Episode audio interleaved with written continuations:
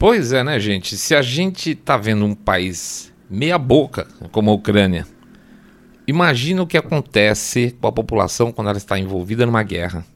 Então imagina o que acontece com países paupérrimos como o Níger se aproximando desse momento. Quatro meses, foram só quatro meses desde que a gente fez o nosso último programa falando sobre a África. E agora, de novo, acho que é um recorde assim de proximidade em um ano. Na época, no programa anterior, a gente falou sobre os conflitos ainda em andamento lá no Sudão e acabamos dando uma passada naquele mesmo programa, falando até bastante sobre o Sahel africano. Ora, vejam só, né? Pois é, só que agora a estrela é uma outra porcaria de país, no caso, o Níger. Se alguém ficar chateado com o seu saindo da bolha porque ele chama esses países de porcaria, manda uma mensagem aí, mas eu acho uma porcaria mesmo. Vamos lá, vamos tentar entender o que está acontecendo por lá e o que deve vir pela frente e daqui a pouco a gente volta.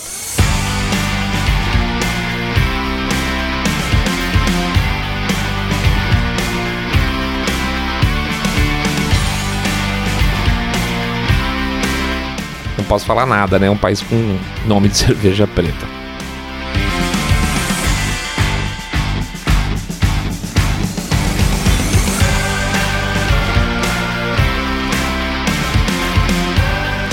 Saindo da bolha. Menos notícia, mais informação para você. Vamos lá, vamos começar ao contrário hoje, vamos começar fazendo jabá, falando que a gente está extremamente feliz de ter lançado o nosso Lodinha.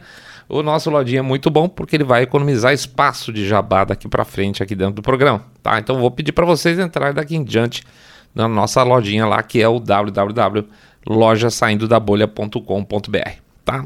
Queria fazer dois destaques especificamente, além de falar ah, que a gente tem camisetas, canecas, aquela coisa toda, mas eu queria dar dois, é, dois destaques especiais ao fato. Primeiro, vou pedir para quem, mesmo que não vá comprar nada, dá uma passada lá nesse site, lá no Loja Saindo da Bolha, e se cadastra, por favor. Se cadastra porque a gente vai poder começar a mandar e-mail agora também avisando os episódios, tá? A gente não vai mandar para todos os episódios. A gente vai, quando juntar dois, três, a gente manda um e-mail para você. Falar, olha, a gente falou sobre isso, isso, isso. Porque muita gente não recebe notificação dos nossos programas. E por e-mail vai poder passar a receber, tá? Então isso vai ser uma grande vantagem para a gente. Tá associado à loja, porque lá tem uma área de inscrição onde a gente vai mandar, tá? E o segundo ponto que a gente também quer dar um destaque é porque a gente está fazendo é, uma, vamos dizer assim, uma, uma promoção aí de comemoração de lançamento da, do Lodinha e a gente está vendendo o livro Trelendo Teorias Conspiratórias por 10 real, tá? Tá barato pra caramba. Vocês podem pagar por Pix, podem pagar cartão, podem passar, pagar tudo quanto é jeito. Então era, um, era o valor anterior, eu acho que era 37, alguma coisa nesse sentido, agora tá por 10 reais. Super tranquilo, ajuda a gente bastante, tá? Passa lá no Lodinha, clica lá na, na, área de books, dá uma olhada nas camisetas, tem umas coisas legais, a gente vai lançar sempre coisas novas, tá? A gente tem um planejamento já, já tem é, artes novas sendo produzidas para boné, para camiseta, para caneca, mas dá uma passada especificamente na área lá de e-books e separa o Trelendo Teorias Conspiratórias, que tá só 10 reais, beleza? Cadastra para poder receber as notificações e 10 reais no, no nosso e-book, tá bom? É isso aí. Fora isso, a gente pede de sempre para passar lá no nosso site e clicar no botão follow this podcast, ou aliás, follow, e seguir a gente também lá no YouTube, dando o likezinho, o. o a, como é que chama? O inha, não, dedinho para cima, ah, o joinha, e também para fazer um comentário. Isso, fazer isso lá no Rumble. E lembrando que vocês estão acompanhando o podcast Cabeça Direita Limpinho, supimpa que detesta, abomina o politicamente correto, tá? Finalmente, só a gente vai. Esse a gente vai manter. A gente vai sempre pedir para vocês lembrarem do nosso Pix. Pode ser 1, 2, 5, 10, 10 milhões de reais. Pingado não é seco. Ou um real por episódio, que também ajuda pra caramba. Isso aí, jabá rapidinho, simbora. Vamos lá, lembra que no nosso episódio de abril a gente falou bastante sobre o Mali, apesar do episódio ser sobre o Sudão. Mas a gente falou bastante lá do, do Mali. A história do Níger é basicamente aí meio que um copy com paste do Mali com alguns detalhes mais picantes que é onde a gente vai se focar hoje. Então no dia 26 de é, janeiro? Não, 26 de julho, né? Tá, tá anotado errado a minha ficha. O presidente eleito do Níger, o presidente Mohamed Bazoum, foi deposto pela sua guarda presidencial. Neste caso do Níger, o presidente foi colocado preso e o general Tiani, que parece nome de italiano, mas não é, assumiu o posto de comando do país como chefe do governo de transição. Mas, mas vamos lá. O que, que significa nessas situações governo de transição? Bom, pode significar que ele e o grupo dele vão ficar lá em transição nos próximos 50 anos se deixar. Ou, claro, que tenha um outro golpe. E aí entra um novo o quê? Um novo governo de transição, tá? É triste, mas é a mais pura verdade. Se vocês forem analisar nos últimos 30 anos, mais ou menos, lá o, o, o Níger, país já passou por golpes e golpes e tentativas de golpes em 96, 99, 2010, 2020. Então, digamos que o Níger é uma democracia imperfeita. Mas o ponto importante é que nesses golpes, como sempre, tem uma minoria e às vezes uma maioria, não importa aí, que sempre se ferra, né? E no caso atual, existe ainda um grande apoio ao ex-presidente preso que se tem manifestado publicamente nas ruas é, são manifestações, obviamente, abafadas com muita força e muita violência pelo tal do governo transitório. Na contramão, você também tem manifestações enormes a favor do golpe. E nessas manifestações, um aspas amigo da região está sempre sendo lembrado. E esse amigo é a Rússia. É. E os manifestantes celebram a presença russa na região por meio do grupo Wagner, claramente, tá? Abertamente, bandeirão, aquela coisa toda. Ah, entendi. Então, seu saindo da bolha, a Rússia tá se mexendo, tá mexendo lá os pauzinhos dela na região para criar uma cortina de fumaça por causa da guerra da Ucrânia. Olha, eu já ouvi essa opinião mais de uma vez e pra gente ela é muito, muito descabida. Tá? A Rússia tem ampliado a presença dela na região faz anos, muito antes da guerra da Ucrânia, inclusive, e ela não precisa do Níger especificamente para isso. Concorda que nenhum país ocidental vai ficar em dúvida, oh, e agora vou apoiar a Ucrânia, vou apoiar o Níger? Não existe, tá? Isso aí, assim como a Rússia é capaz de dividir atenção, os outros países também são. A Rússia sempre foi uma potência imperialista clássica, tá? Ela, ela, ela não está só brigando, inclusive, lá na Ucrânia ou só na África. Ela também tem presença, por exemplo, né, militar fortíssima desde sempre no Oriente Médio, especialmente na Síria. Onde tiver uma brecha, eles tentam abrir espaço, tá? Estão cutucando, por exemplo, aqui na Venezuela, que é mais interessante que o Níger. Então, por que não lá, no Níger, onde eles já estão com espaço aberto há muito tempo, eles já estão muito bem posicionados por ali, como a gente falou, inclusive, no programa anterior, né? Com a vantagem de que, culturalmente, a região do Sahel tem uma atração meio que natural aí, cultural pelos russos, via saudosismo dos tempos soviéticos, né? Portanto, se eu pudesse dar um conselho, esqueça a história de que a Rússia está fazendo isso por causa da guerra da Ucrânia. Tá? Nem os russos precisam, nem o Ocidente é bobinho. Ah, então a Rússia está indo lá para atrapalhar o gasoduto. Também tem essa que bastante gente falou, que ainda está em planejamento entre Nigéria e Argélia também é uma narrativa que não, não cola, tá, gente? Não, não soma. Isso é mais distante ainda. A ideia do gasoduto é mais distante, é muito xadrez 4D pro meu gosto, tá? Imagina o Putin pensando: hum, eu vou pegar uma porcaria de um país no meio do deserto que talvez mais no futuro role um gasoduto. Por... Não, sinto muito. Eles estão lá porque se der, eles vão estar na região inteira e se eles puderem, eles vão estar no mundo todo. E o Níger é só mais um passo para ocupar a região toda, tá? Mais em frente, então. Então, como que a Rússia encontrou a possibilidade de colocar o dedão lá dentro? Vamos pensar. Se um país é organizado, se ele é rico, ele é próspero, ele vai ter mais golpe de Estado, tentativa de golpe de Estado que participação em Copa do Mundo de Futebol? Não, não vai, obviamente. Ótimo. Então, só aqui já abriu uma avenida enorme. Segundo, pensa agora, de novo, França. O Níger, como ex-colônia francesa, recebe apoio dos franceses, apoio financeiro, por exemplo. E a gente sabe muito bem que essas coisas não vêm de graça, né? Oh, querido, eu tô aí, vou botar o meu exército aí porque eu sou seu amigo, né? Depois eu explico por quê. Mas, pô, É óbvio que eu quero alguma vantagem em cima, né, mon cher? Pois é, gente, a França é também tão imperialista quanto qualquer outro país poderoso. Só não é tão forte quanto, por exemplo, Rússia e China e Estados Unidos. Portanto, não seria de se estranhar que os governos eleitos lá no Níger, nesses paisecos em geral, que vivem de é, migalhas que forne são fornecidas pelo Ocidente ou por qualquer outro, tenham que os seus governos é, simpáticos ao Ocidente, no caso, no caso do Níger, né? Simpáticos ao governo francês. É, é natural. O dinheiro vem de lá, você tem que puxar o saco de lá.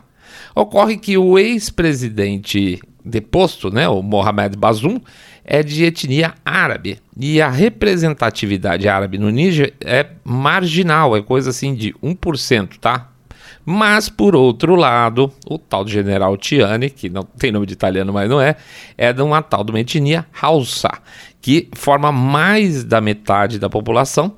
E o braço direito dele na junta, que está governando o país transitoriamente, é o tal do general Modi, que é de uma tal de etnia Zarma, que representa um quarto da população do país. Ou seja, os atuais governantes, vamos chamar assim, é, é estão é, tem por trás deles 75% da população em termos étnicos contra menos de 1% do governo anterior. Hum? Lembra que a gente falou muito nessa questão de etnia nos episódios, no episódio ali do Sudão? Pois é, então, esse tema também é importante no caso do Níger, como também foi importante no caso do Mali.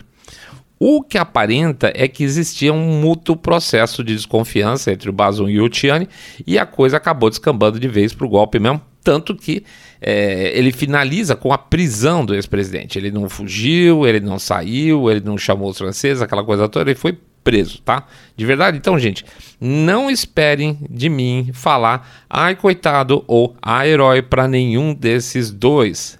E raramente essas histórias, principalmente naquela região, tem esse tipo de personagem, herói ou coitado, tá? Mas como sempre, e os serviços de inteligência?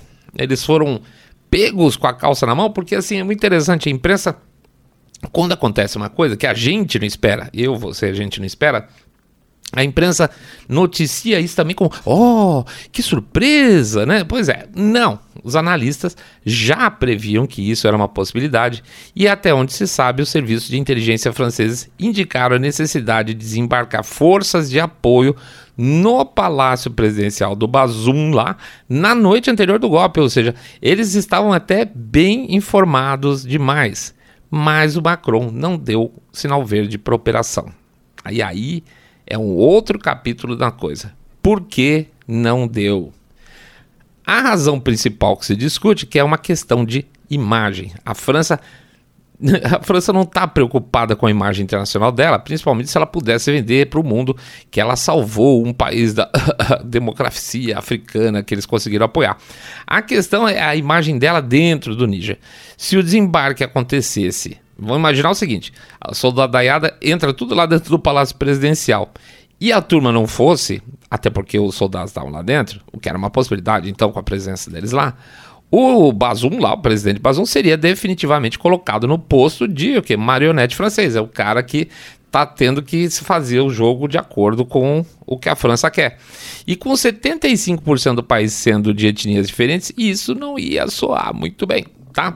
Ok, a França colocou suas tropas lá no palácio, nessa hipótese que ele, o Macron deu o sinal verde, e deu uma banana para a imagem, tá? Mas os revoltosos lá do Níger resolvem ir em frente. O que, que ia acontecer? Massacre. Portanto, se a gente for analisar o Macron, por mais que ele que se diga que, ele, que a questão era uma questão de imagem, na verdade ele estava é numa sinuca de bico. E no final ele acabou tendo que sair com o rabo no meio das pernas mesmo. Se ele fosse, podia se dar mal e não indo, acabou como acabou. Só que para completar as coisas, o Níger faz parte da comunidade chamada ECOWAS, lá, né? Comunidade Econômica da África Ocidental, que engloba todos aqueles países daquele canto esquerdo de cima da África, lá em cima. Então, pegando pelo litoral, começa no Saara Oriental, desce, desce, desce pela, pelo litoral, vai até a Nigéria. E no interior é, da África tem o sem mar, né? Níger, Mali e Burkina Faso. Países com golpes recentes e, portanto, esses três, né, são membros suspensos, tá? Tá meio quebrada a associação lá entre eles. Não coincidentemente, o Mali passou por um golpe então de estado em 2020. A Guiné teve um golpe em 2021, Burkina Faso teve um golpe em janeiro de 2022. E o governo golpista de janeiro de 2022 sofreu um golpe em setembro de 2022. Por isso que eu digo, às vezes não precisa ter bola de cristal para imaginar o futuro, né? Esses governos de transição, ou eles ficam transição para sempre, ou eles são transição até o próximo golpe.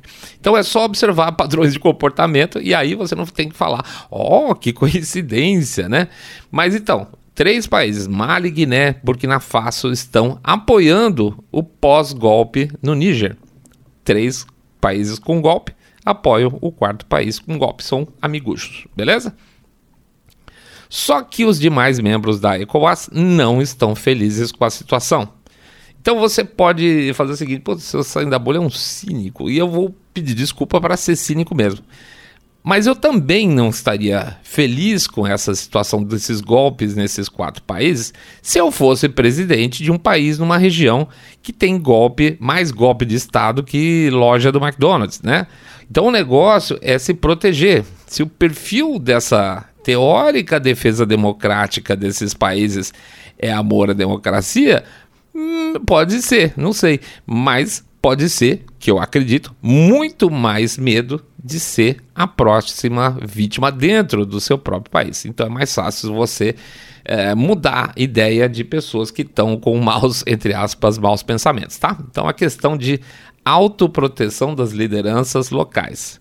Veja bem, veja se eu estou louco. Vamos lá. A Libéria, que é um dos países que está falando em apoiar eventualmente uma ação contra o Níger, por causa da democracia, né? Ela teve a primeira, a primeira transição de governo democrático, ou seja, passando de um eleito para outro eleito em 2018, faz quatro anos, tá?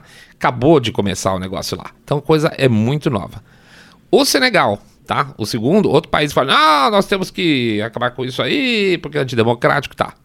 Em, o Senegal, em 2023, agora, em junho, julho, teve uma série de atos é, da população contra o governo, teve protestos, teve morte nas ruas é, é, de pessoas da oposição. Hum, parece que a coisa não está muito linda lá. Costa do Marfim, outro país que fala, não, vamos defender a democracia. Muito bem. O presidente da Costa do Marfim foi reeleito pela terceira vez para um mandato de cinco anos, já está então indo para 15, vai para 15, né?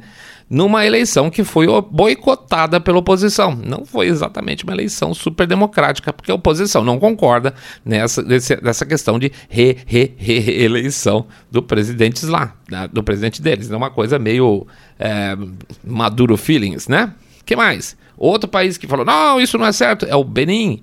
O Benin tem um presidente chamado Patrício Talon, que andou fazendo umas mágicas aí na legislação eleitoral e agora, rapaz, como tá difícil de alguém que não seja do grupo dele ou ele concorrer a cargos eletivos e, consequentemente, também, olha uma coincidência aqui, os seus opositores estão sendo presos por uma série de crimes. Puxa, mas que sorte ter ele lá e a oposição toda criminosa não pode participar das eleições. Sacou? Pois é, Libéria, Senegal, Costa do Marfim, Benin estão todos contra o golpe de Estado no Níger. Entendeu o ponto? Esses caras estão se segurando.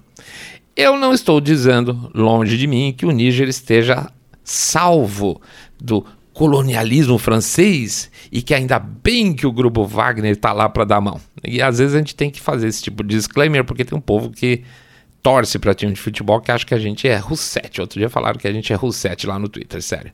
Mas o ponto é que o conflito que tem tudo para acontecer na África, infelizmente, tem os mesmos contornos de, de uma série de outros conflitos em outras partes do mundo dois grupos podres que se opõem ao ponto de não se importar em levar as suas populações para a guerra em nome dos seus interesses pessoais. Só isso.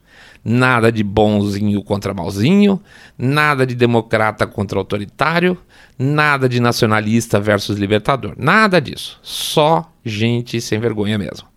Por favor, Então, não se permitam cair nessas narrativas futebolísticas. A imprensa tradicional vai se dividir entre Ó, oh, o golpe do Níger é contra o colonialismo. Essa, empresa, essa imprensa de esquerda, tá? Imprensa, já, aliás, já vi uns vídeos lá. Ah, o golpe do Níger é contra o colonialismo. Porque fica chato falar que é bom para a Rússia, tá? Quá, quá, quá, Macron tal. A imprensa tradicional globalista vai falar: ó, oh, golpe contra a democracia, contra o Estado democrático de direito né? No campo dos comentaristas, os comentaristas de internet, também vão aparecer esses dois grupos, mas por razões diversas. O povo aprendeu que fazer a turma torcer para time gera audiência. Então vai ter negros zurrando contra o time do Níger, porque é coisa do Putin, e gente aplaudindo, porque é coisa do Putin. Vai por mim. Essa postura é lucrativa. Que pena que a gente não faz. Mas comunicação à parte, é uma guerra complicada no sentido de que, se por um lado a ECOWAS tem a Nigéria, que sozinha, né, como exército, põe todo mundo no bolso, porque ela é a única que tem um, de verdade, um exercitão de verdade ali, por outro, eu não sei se é um exército tão bom assim, tá? Se fosse, por que, que eles não conseguiram até hoje se livrar dos movimentos, aspas, vou botar aspas aqui, islâmicos que atacam suas cidades lá no norte, matam suas populações, sequestram crianças. Não é um exército? Já devia ter se livrado dos caras, né? Vai lá, tira os caras na porrada horas. E pior, é um exército que, em última análise, vai acabar tendo que combater o grupo Wagner. Hum, vamos lembrar, Ucrânia. A Ucrânia com retaguarda da OTAN. E olha o sufoco, né? Agora, imagina Nigéria versus grupo Wagner. Não sei não. Além disso, não é uma guerra na Europa. Nós não estamos falando de é, áreas, é, vamos dizer, com transporte simples, com estradas, com, é, vamos dizer assim, cidades estruturadas. Nós estamos falando de amplas áreas desocupadas. Tá? Ó, vamos, vamos lá. O Níger tem o dobro da área da Ucrânia. É muita coisa, tá? Nós estamos falando de áreas desocupadas, nós estamos falando de desertos, nós estamos falando de grupos paramilitares, nós estamos falando de etnias nômades que passeiam por ali e que odeiam todos os governos locais, brigam com todo mundo. Nós estamos falando de vilarejos paupérrimos. É outra história, é uma história que não se conhece porque ela nunca foi contada antes. Logo, quem tem certeza de resultado dessa guerra é chutador, tá? Bem direto. Repare que os franceses já se aventuraram muito na área e deram até muito bem em várias situações, com exércitos bem treinados, nem tão grandes, e com equipamento de ponta. Isso é inegável, eles já fizeram grandes coisas lá, o exército francês. Mas e depois? E depois que eles expulsaram? Por exemplo, eles expulsaram os tuaregs lá do Mali, lá que estavam invadindo do norte para o sul, né? Eles expulsaram os Sêlicas lá da República Sul-Africana também, estavam invadindo do norte para o sul, sempre do deserto para baixo, esses caras vão vindo. Depois acabou, depois nada, porque depois da invasão, depois de parar a invasão, depois de empurrar os caras para trás, eles voltam e tudo fica como era antes, caos completo novamente. Então não é fácil. Por isso que essas apostas não são fáceis. É, e a gente sabe, a única coisa que dá para apostar, com certeza, é que a economia local e os países, ah, perdão, e a população local vão ficar mais pobres ainda do que já são. É muito fácil levar no bico qualquer um dessa população sofrida numa região como essa. Pensa o seguinte: depois de décadas, décadas, aspas, tá, de apoio francês, o que que esses países ganharam além de golpes, ditaduras sucessivas, pobreza crônica e guerras étnicas? Uh -uh, nada. Nenhum deles, é, é, com apoio da França maravilhosa, tem uma capital que fala assim: nossa, é uma pequena Paris. Não tem. São só derrotas. Então é fácil pensar: é, não aguento mais os franceses, acho melhor eu tentar outra coisa. Hum? É aí que o Putin tem a chave na mão. O discurso não é difícil colar. E o pé de cabra militar já está lá dentro no continente, né, para arrombar a porta via Grupo Wagner. O fato é que Dessa turma toda, se você pegar o Sahel todo, só falta agora o Chad. É isso mesmo. Se o Chad cair, ele é o próximo, tá? Se ele cair no conto do grupo Wagner, em mais alguns anos, a influência russa lá no Sahel vai estar completa. Completa. Indo desde o Sudão, lá do lado direito, no Mar Vermelho, até a Guiné, no lado esquerdo, da, da, no Atlântico, na África. Enquanto isso, o Ocidente vai ficar pensando: e aí, o que será que eu fiz errado? De verdade, gente, tudo errado. O, o Ocidente, como sempre, criou países que não fazem sentido, apoiou governos de acordo com seus próprios interesses e sim colonizou como se não houvesse amanhã.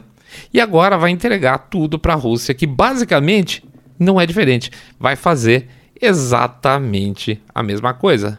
Mas isso não é consolo, não é consolo nenhum de verdade para ninguém que vive na pobreza que nasceu naquela região. Interesses primeiro, pessoas depois. Quem acredita em conto de carochinha é criança ou adulto que não gosta de ouvir a verdade, porque ela é extremamente incômoda. É isso aí, pessoal. A gente agradece a presença de todo mundo. Pede então para entrar lá no site www.saindabolha.com.br ou seguir a gente no Spotify Podcast Addict, YouTube e Rumble, tá? Essas redes sociais, a gente tá por aí afora. O que mais? Pede para avisar os seus amigos que vocês estão acompanhando um podcast cabeça direita, limpinho, supimpa, que detesta, abomina o politicamente correto e conversinha de montar time. E pede para, de coração, considerar o nosso Pix. Pode ser um, dois, cinco, dez, dez milhões de reais. Pingado não é seco. Ou um real por episódio que ajuda pra caramba. E também, por favor, uma visitinha lá na loja www.lojasaindodabolha.com.br www.lojasaindodabolha.com.br Assina lá para receber notificações dos episódios já publicados, tá bom? É isso aí. Grande abraço para todo mundo. Dois programas por semana. Estamos voltando boa forma, meus caros.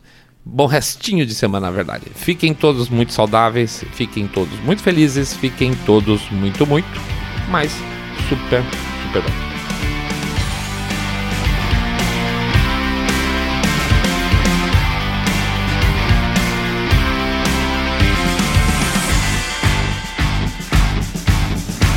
Saindo da bolha.